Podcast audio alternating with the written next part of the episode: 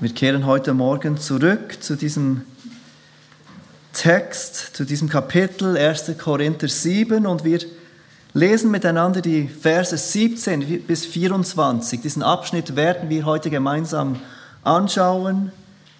1. Korinther 7, die Verse 17 bis 24 und wir beginnen gleich mit dem Lesen von Gottes inspiriertem und unfehlbarem Wort.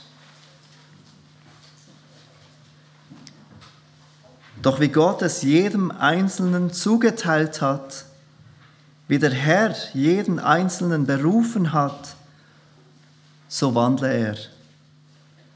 Und so ordne ich es an in allen Gemeinden. Ist jemand nach erfolgter Beschneidung berufen worden, so suche er sie nicht rückgängig zu machen. Ist jemand in unbeschnittenen Zustand berufen worden, so lasse er sich nicht beschneiden.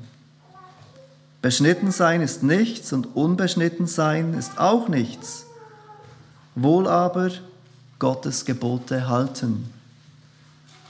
Jeder bleibe in dem Stand, in dem er berufen worden ist. Bist du als Sklave berufen worden, so sei deshalb ohne Sorge. Wenn du aber auch frei werden kannst, so benütze es lieber.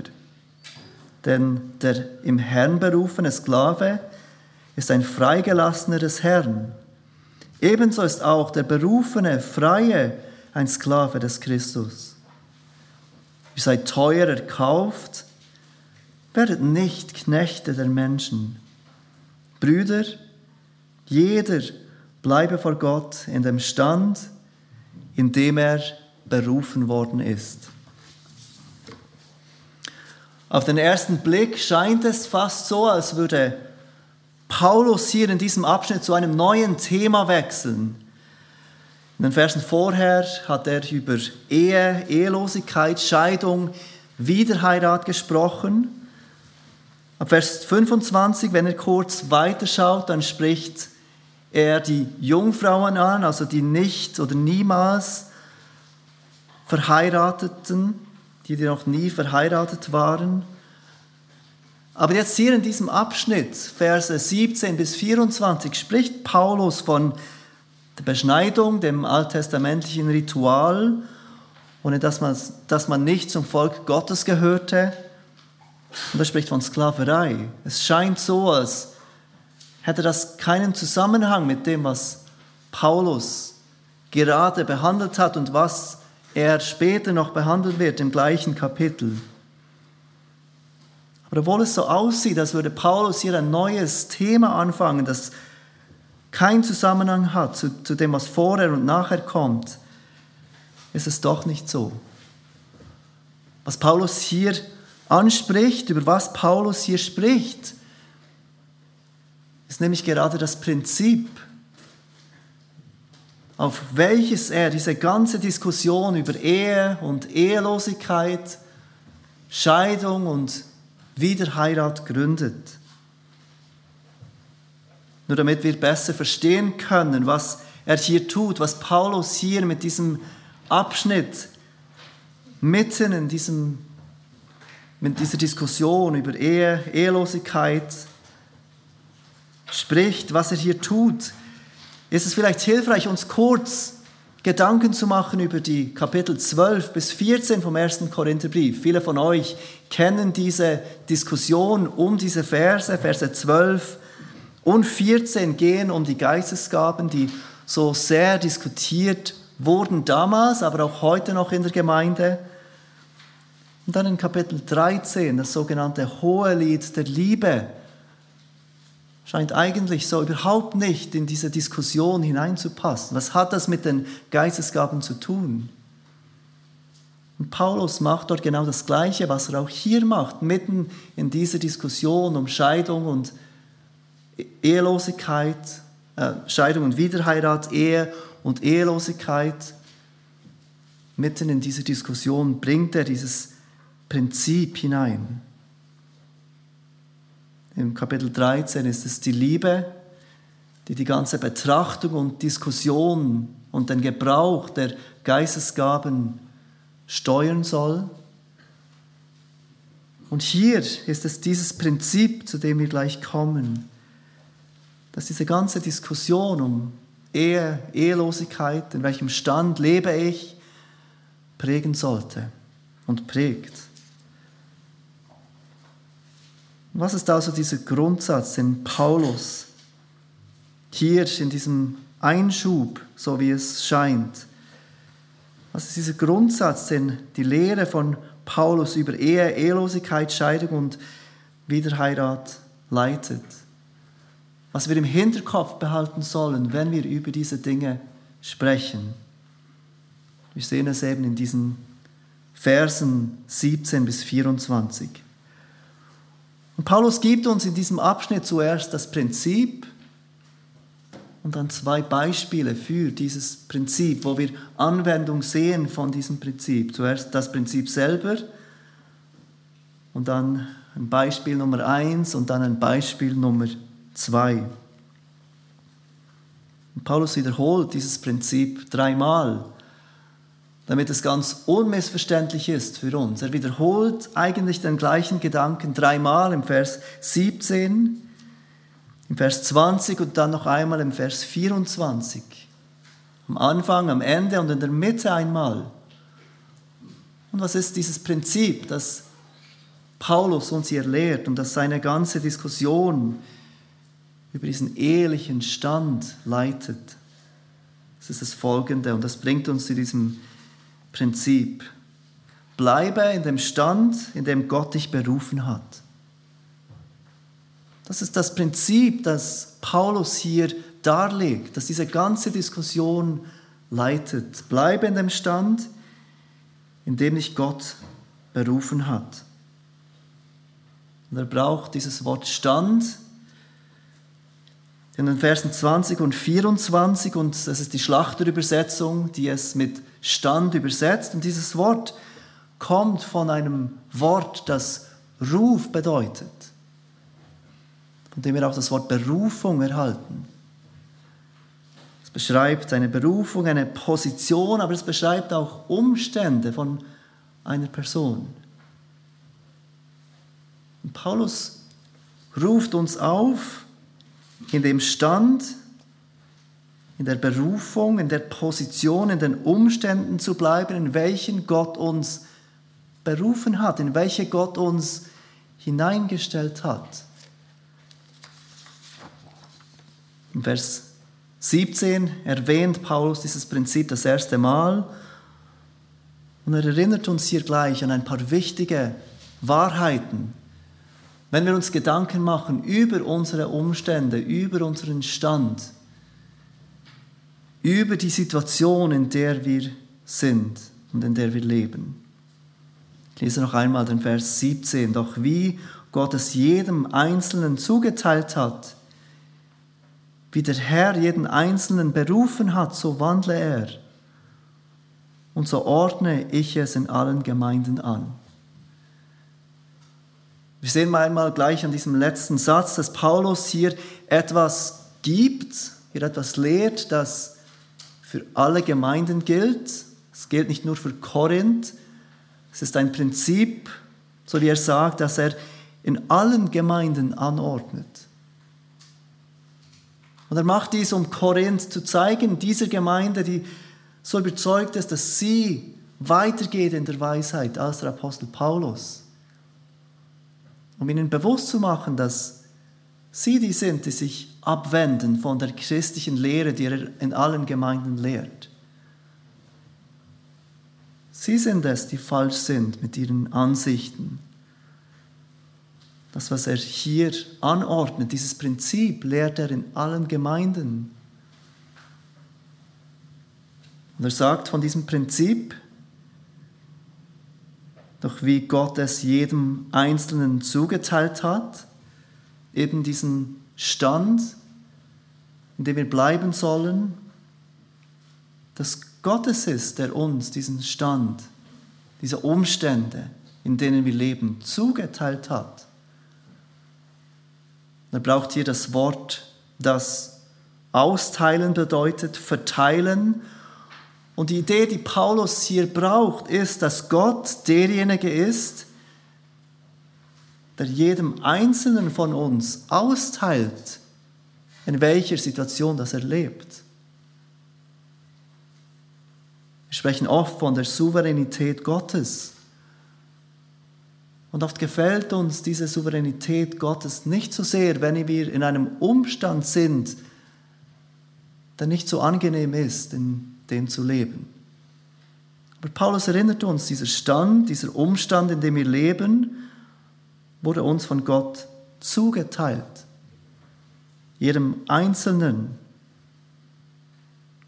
Das Zweite, was er sagt, der Herr hat jeden Einzelnen berufen. Und Paulus spricht hier von diesem Ruf zu Christus, der zu jedem kommt, der auf Jesus Christus vertraut, dieser innere Ruf, durch den uns bewusst wird, dass wir verloren sind, dass wir Vergebung unserer Sünde brauchen und dass diese Vergebung allein in Jesus Christus zu finden ist. Und dieser Ruf kommt an uns alle inmitten von Umständen, die bei jedem anders sind. Dieser Ruf kommt zu uns in irgendeiner bestimmten Situation. Und in der Situation, in der wir drin sind, das ist kein Rätsel für Gott, weshalb wir so aufgewachsen sind, wie wir sind. Weshalb wir Dinge erlebt haben, die wir erlebt haben. Dieser Ruf von Gott kommt zu uns genau in dieser Situation, damit wir Gott in dieser Situation ehren können, in der wir uns befinden. Und dann gibt uns Paulus der erste Befehl in diesem Abschnitt. So wandle er. Paulus lehrt mit diesem Prinzip, dass dieses, dieser Stand, dieser Umstand, in dem wir sind, von Gott zugeteilt wurde. Und dann ruft Paulus uns auf, jetzt wandelt so in diesem Umstand. Das Wort wandle bedeutet wörtlich herumlaufen. Und Paulus, das ist uns klar, meint natürlich nicht, dass wir jetzt herumlaufen sollen als Gerettete. Nein, er spricht hier von diesem Leben als Christ, von diesem christlichen Wandel. Die Idee ist, dass sich das Leben eines Christus in eine bestimmte Richtung entwickelt. Dass wir alle unterwegs sind zu einem Ziel, das Christus ist und ihm ähnlicher zu werden. Und was beinhaltet dieser Wandel, von dem Paulus hier spricht, in dem wir wandeln sollen? Beschreibt damit unser christliches Leben, in dem wir wachsen im Vertrauen auf den Herrn. Ein Leben, das der Heiligung nachjagt. Ein Leben eben, das zum Ziel hat, Christus immer ähnlicher zu werden. Zunehmend Sünde abzulegen Gerechtigkeit anzulegen. Ein Leben, das danach strebt, zunehmend zur Ehre Gottes zu leben. Zu wachsen in Liebe zu Gott und zum Nächsten. Und wir alle führen diesen Wandel, dieses christliche Leben, dieses Unterwegssein, nicht um gerettet zu werden, sondern weil wir gerettet sind. Wir alle führen diesen Wandel in einer gefallenen Welt, in einem gefallenen Leib, mit Herausforderungen, in Umständen und Situationen, die niemals ideal sind. Nicht selten können wir uns sehr gut vorstellen, wie wir die Situation gerne besser hätten wie es eigentlich sein sollte, wie unser Leben eigentlich sein sollte und die Umstände eigentlich sein sollten, damit es uns einfacher fallen würde, für Gottes Ehre zu leben. Aber Paulus sagt, dieser Stand, diese Umstände, in denen du drin bist, sind genau der Umstand, in dem du Gott dienen sollst, in dem du Jesus nachfolgen sollst. So wandle in dem Stand, in dem du bist. ist es nicht so, dass es oft so ist, dass wenn das Leben schwierig ist, dass wir schnell dabei sind, unsere Umstände zu versuchen, unsere Umstände versuchen zu ändern. Dass wir denken, wenn unser Leben nur anders sein würden, wenn die Leute um uns anders sein würden, wenn meine Situation anders sein würde, dann könnte ich Jesus nachfolgen, dann könnte ich ihm Ehre bringen. Dann würde es mir einfacher fallen. Und wir werden sehen im Vers 21, dass Paulus hier auf keinen Fall lehrt, dass wir an unseren Umständen nichts ändern dürfen, wenn wir Gelegenheit dazu haben. Aber die Umstände sind nicht das Problem. Der Stand, in dem du bist, wurde von Gott zugeteilt. Wie der Herr jeden Einzelnen berufen hat, so wandle er. So folge er Jesus nach in genau dieser Situation.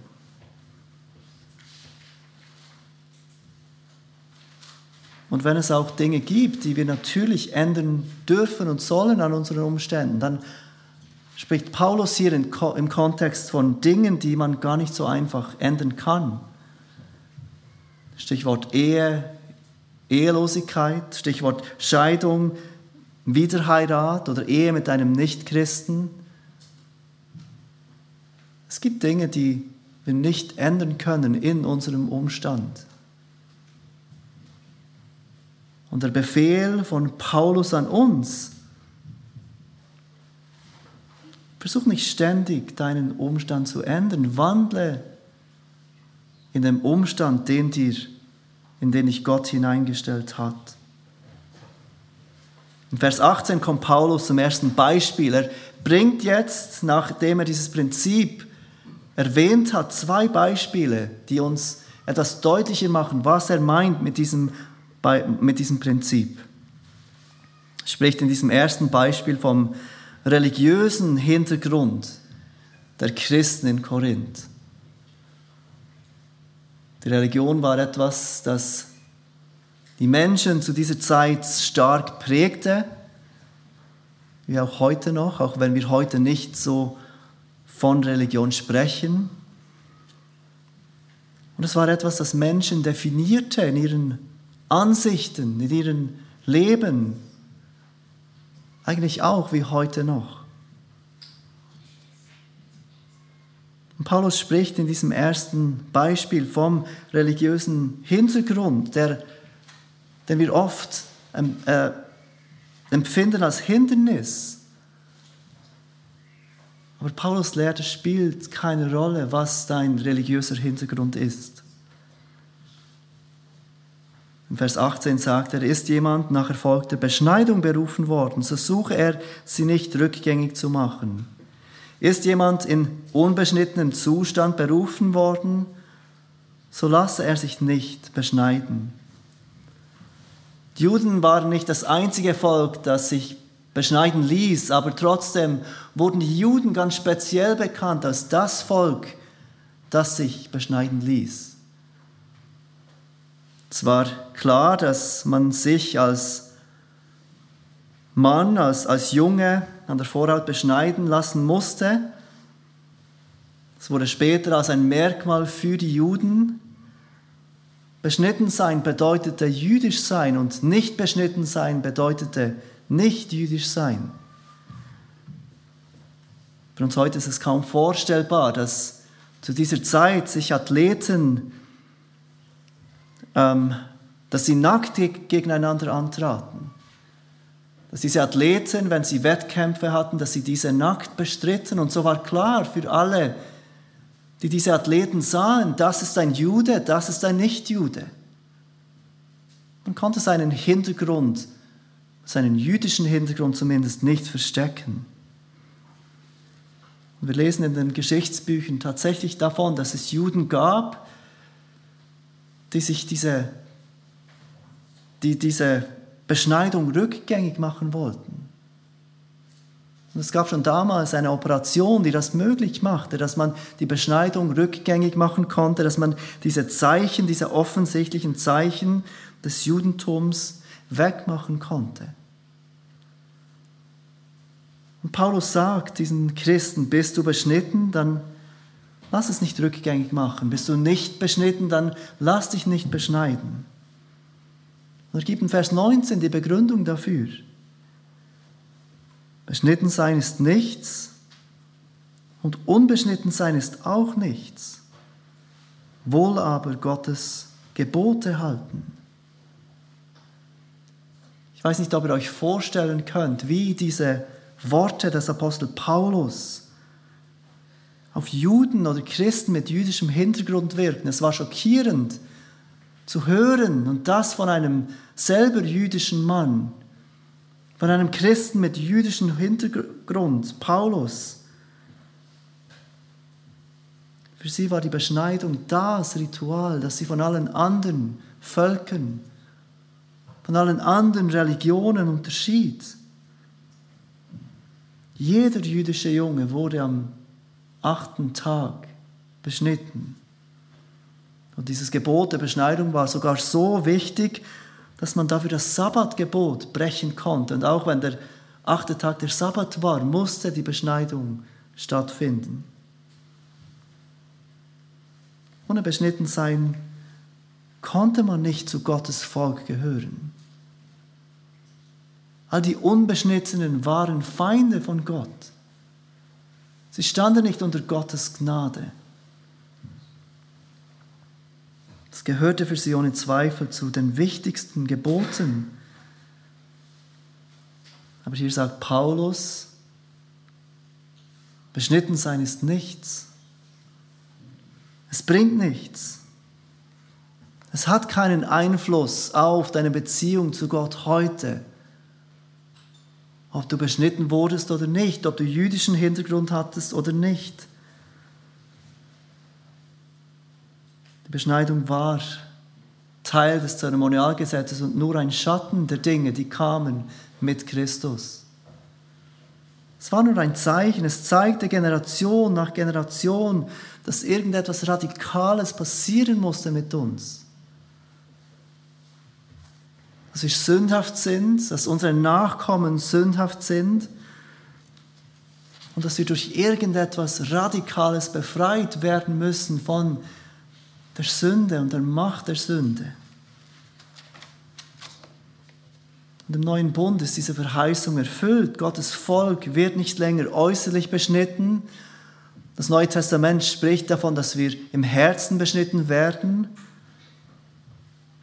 Und was ist das Zeichen von dieser inneren Beschneidung? Das Zeichen dieser innerlichen Beschneidung ist das Halten Gottes. Das, was Paulus hier sagt, zählt wirklich. Beschnitten sein ist nichts.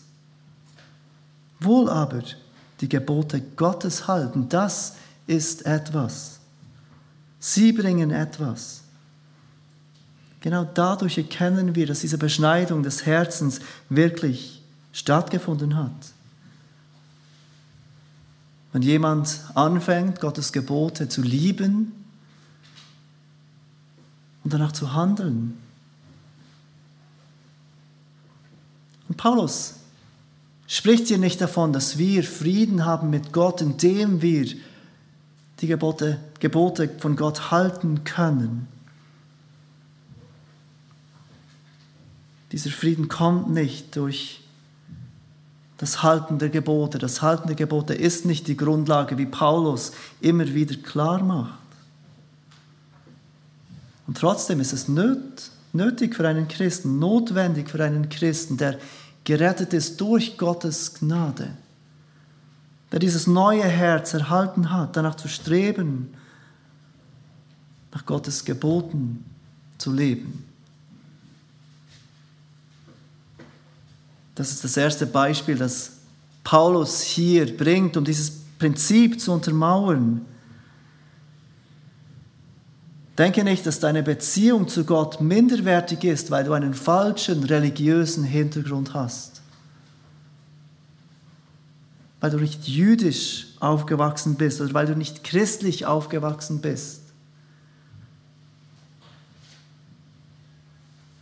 Oder denke auch nicht umgekehrt, dass gerade weil du einen bestimmten Hintergrund hast, dass dieser Hintergrund deine Beziehung zu Gott definiert, weil du christlich aufgewachsen bist, hast du eine bessere Beziehung zu Gott als andere Christen. Was wirklich zählt, ist, dass du jetzt, in welcher Situation auch immer, mit welchem Hintergrund auch immer, für Gottes Ehre lebst. Paulus wiederholt dann das Prinzip in Vers 20. Dieses Prinzip, das er in diesem Abschnitt betonen will. Jeder bleibe in dem Stand, in dem er berufen worden ist. Und dann kommt er gleich zum zweiten Beispiel.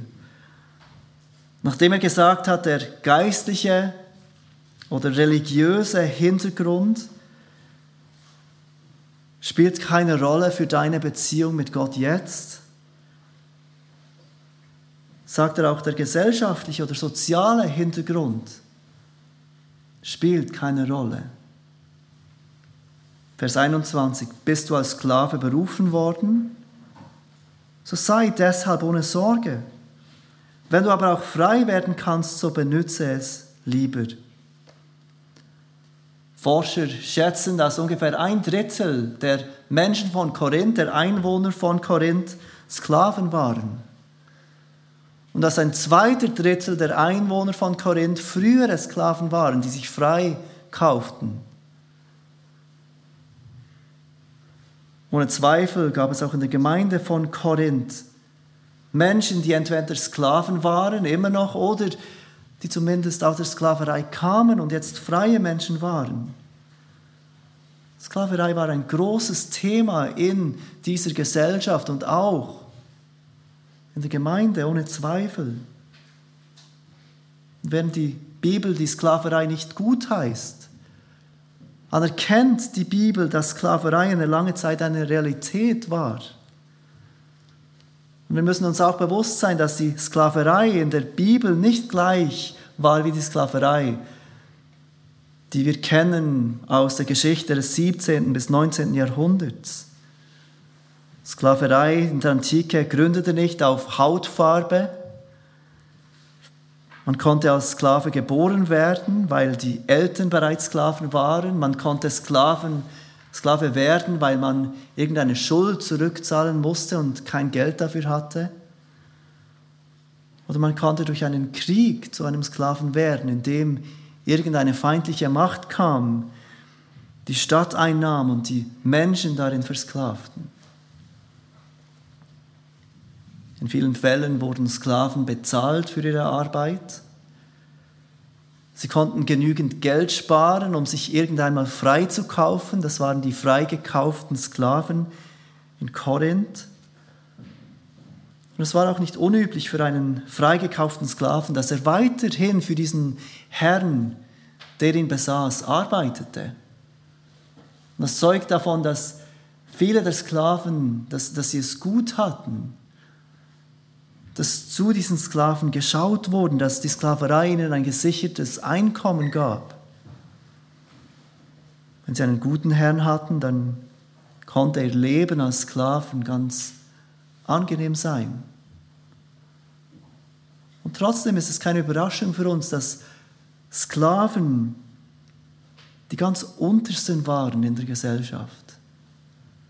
Dass sie nicht hoch angesehen waren in ihrer Sklaverei.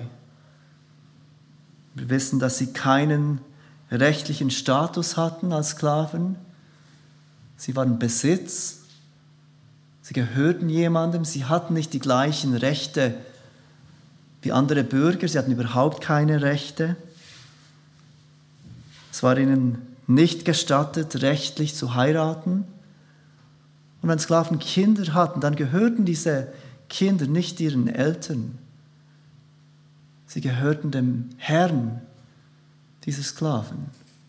Sie waren jetzt seine Sklaven. Es war auch offiziell erlaubt, Sklaven zu schlagen, wenn man sie bestrafen musste, wenn sie nicht gehorchten. Quintilianus, ein römischer Rhetoriker aus dem ersten Jahrhundert, schrieb, dass es schändlich war, Kinder durch Schläge zu bestrafen. Und er sagte, dass diese Strafe allein passend ist für Sklaven. Also obwohl es durchaus Sklaven gab, die ein relativ angenehmes Leben leben konnten, war Sklaverei trotzdem nichts Angenehmes. Es war nichts, das einem Ansehen in der Gesellschaft brachten. Und mit ihrem minderwertigen gesellschaftlichen Status können wir uns gut vorstellen, wie einige dieser Christen, die Sklaven waren, wie sie sich vorstellen konnten, nachdem sie zu Glauben an Christus kamen, ich muss meinen gesellschaftlichen Status ändern, damit ich irgendwelche Bedeutung haben kann für Gott. Ich zähle nichts in der Gesellschaft. Wie kann ich dann irgendetwas zählen für Gott?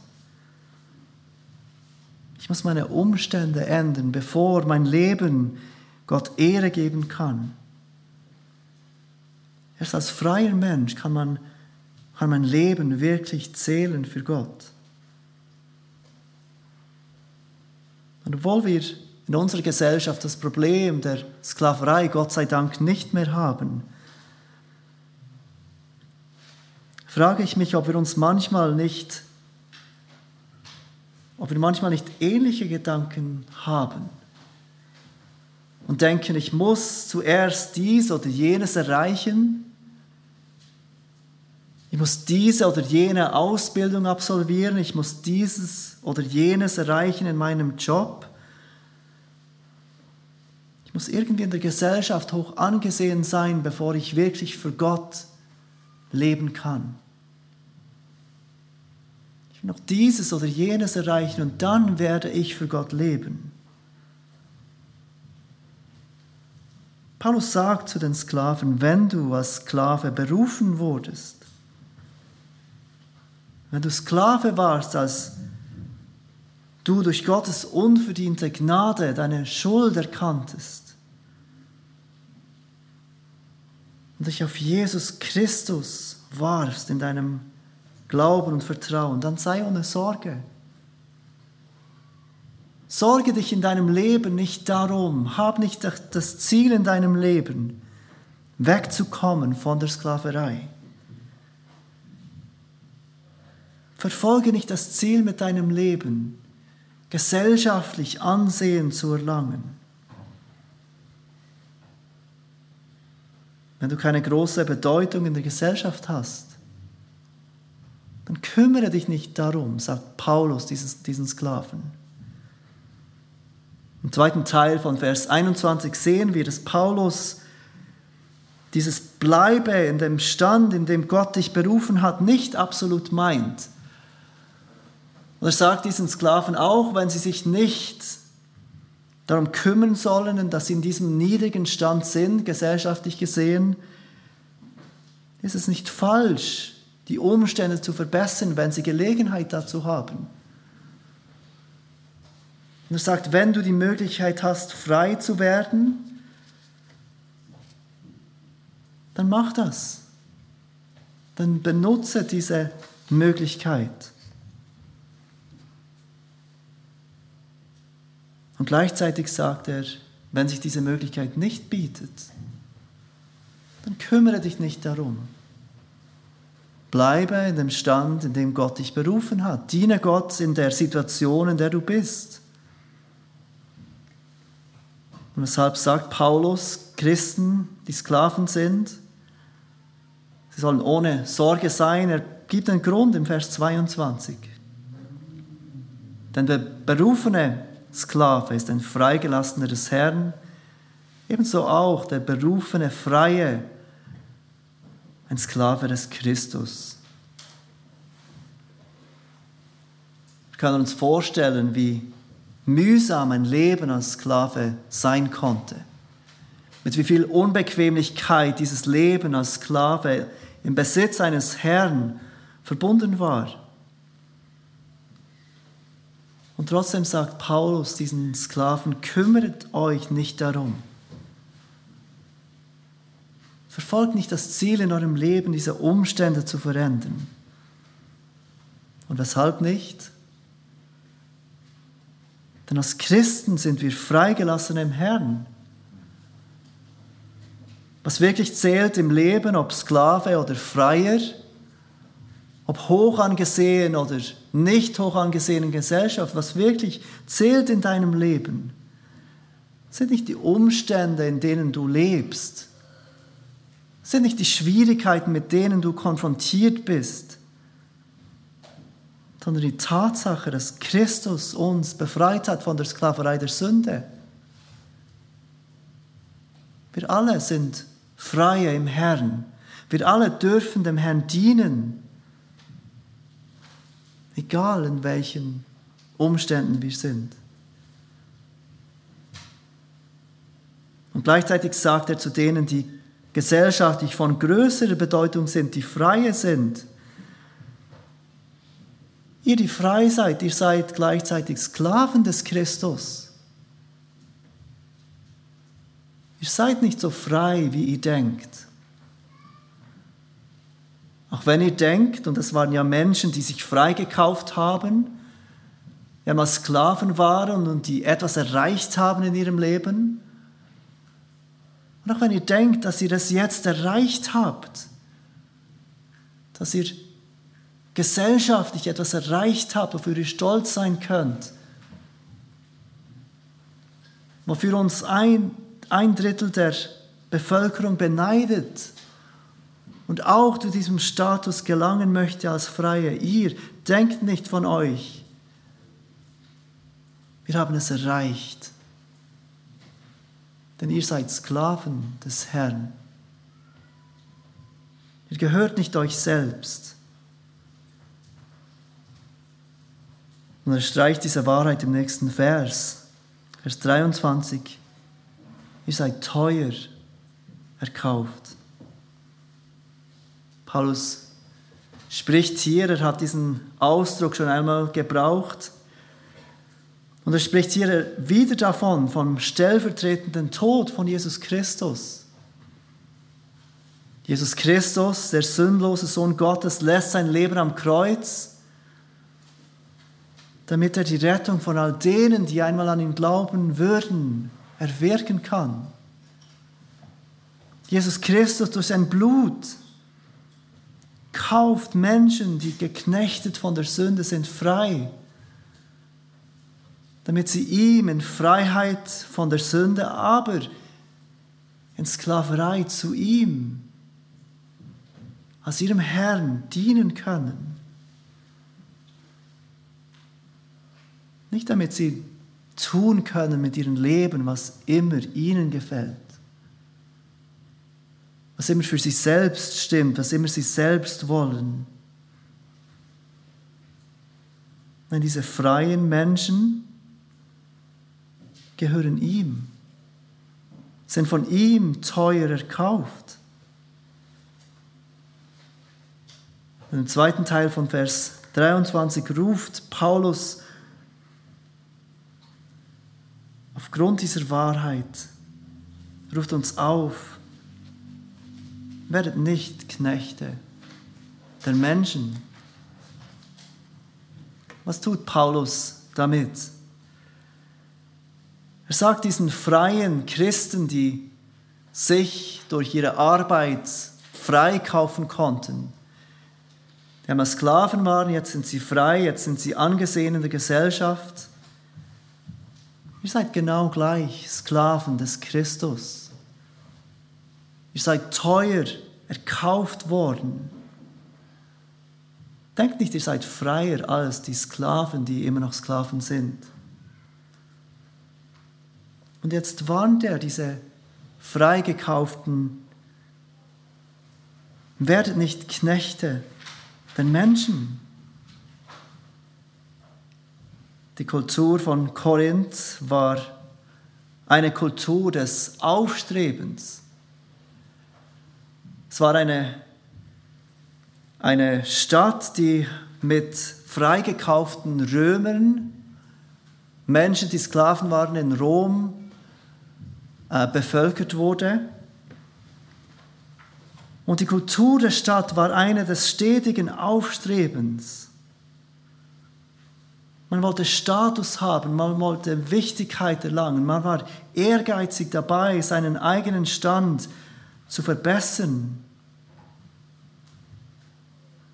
Und welche gesellschaftliche Stellung jemand hatte, führte dazu, dass jemand stolz sein konnte auf das, was er erreicht hat oder sich schämen musste aufgrund seines bescheidenen Statuses. Und natürlich wollte sich jeder gut fühlen über sich selbst. Jeder wollte etwas erreichen, um in den Augen der anderen Menschen etwas zu zählen. Die Kultur war geprägt von diesem ehrgeizigen Streben nach mehr, größer und besser. Und genau das führte dazu, dass diese Menschen, die dachten, sie sind frei, Sklaven der Menschen wurden. Ihnen war es so wichtig, welchen Status sie hatten. Und wo sie frei waren und wo sie freigekauft waren durch Christus, wurden sie oder standen sie in der Gefahr, Knechte der Menschen zu werden. Weil es ihnen so wichtig war, was diese Menschen über sie dachten, wie diese Menschen von ihnen dachten. Und Paulus macht klar, was wirklich zählt was wirklich wichtig ist über uns, ist nicht unser religiöser Hintergrund. Es ist nicht unser gesellschaftlicher Hintergrund. Es ist auch nicht, und um das geht es ja in diesem Kapitel, unser ehelicher Stand. Ob wir verheiratet sind oder nicht, was wirklich zählt, macht Paulus klar, ist, dass wir teuer erkauft sind. Dass Christus sein Leben hingab für uns, dass sein Blut floss, um uns zu erlösen. Und jetzt, in welchem Stand auch wir immer sind, ob verheiratet oder nicht, ob wichtig oder unwichtig in der Gesellschaft. Wir dürfen Gott dienen und Gott ehren in diesem Stand, in dem wir sind. Und Paulus erwähnt zum Schluss noch einmal diesen Grundsatz. Nachdem er es gesagt hat im Vers 17, im Vers 20 wiederholt er es im Vers 24. Brüder, jeder bleibe vor Gott in dem Stand, in dem er berufen worden ist. Paulus fügt, fügt in diesem Vers, in diesem letzten Vers noch etwas Wichtiges hinzu. Habt gemerkt sicher, dass er jedes Mal, wenn er diesen Grundsatz sagt, Vers 17, Vers 20 und Vers 24, irgendetwas anderes sagt. Vers 24 fügt er hinzu, dass wir in diesem Stand bleiben sollen vor Gott. Und genau um das geht es in diesem Prinzip. Wir leben unser Leben vor Gott. Wir leben unser Leben vor dem, der alles sieht, vor dem, der seinen Sohn für uns gegeben hat. Aber es ist leider so, dass es für uns so einfach ist, uns auf die menschlichen Zuschauer in unserem Leben zu konzentrieren. Auf die Menschen, die unser Leben sehen. Aber der wichtigste Zuschauer ist Gott, wie Paulus uns erinnert. Ob wir es uns bewusst sind oder nicht, wir leben dieses Leben vor Gott. Wir leben unser Leben vor seinem Angesicht zu jedem Augenblick. Und so ruft uns Paulus auf, bleib in dem Stand. Diene Gott in dem Stand. Ehre Gott in dem Stand, in dem du berufen worden bist, weil du lebst dein Leben vor Gott. Was die Schlachterübersetzung hier mit vor Gott übersetzt, kann aber auch mit mit Gott übersetzt werden. Und ich glaube, dieser Gedanke spielt hier auch eine Rolle. So übersetzen es andere Übersetzungen, im Englischen zum Beispiel. Paulus ruft uns nicht nur dazu auf, in dem Stand zu leben, in dem wir sind. Er ruft uns auch in Erinnerung, dass wir vor Gott in diesem Stand leben sollen, aber auch, dass wir mit Gott in diesem Stand leben sollen. Gott weiß, dass Umstände unser Leben oft schwierig machen. Gott weiß, dass wir uns oft andere Umstände wünschen. Aber wir dürfen darauf vertrauen, dass er zu jeder Zeit und in jedem Umstand mit uns ist und uns hilft, unser Leben zu jeder Zeit, in jeder Situation für seine Ehre zu leben. Lasst uns beten.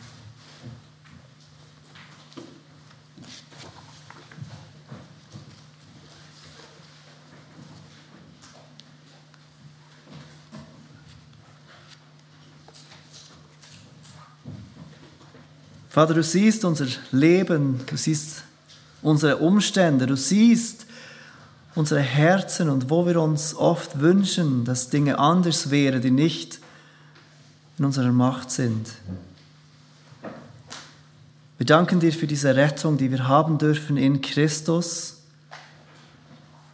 Egal, was unser Hintergrund ist, religiös oder gesellschaftlich oder in Bezug auf die Ehe, und wir danken dir, dass wir dir dienen dürfen, egal in welchen Umständen wir sind. Wir danken dir, dass wir darauf vertrauen dürfen, dass du mit uns bist. Dass wir diese Dinge nicht alleine tun müssen, sondern dass du zu jeder Zeit und zu jedem Augenblick gegenwärtig bist und bereit bist, uns in deiner Gnade deine Hilfe zu schenken. Amen.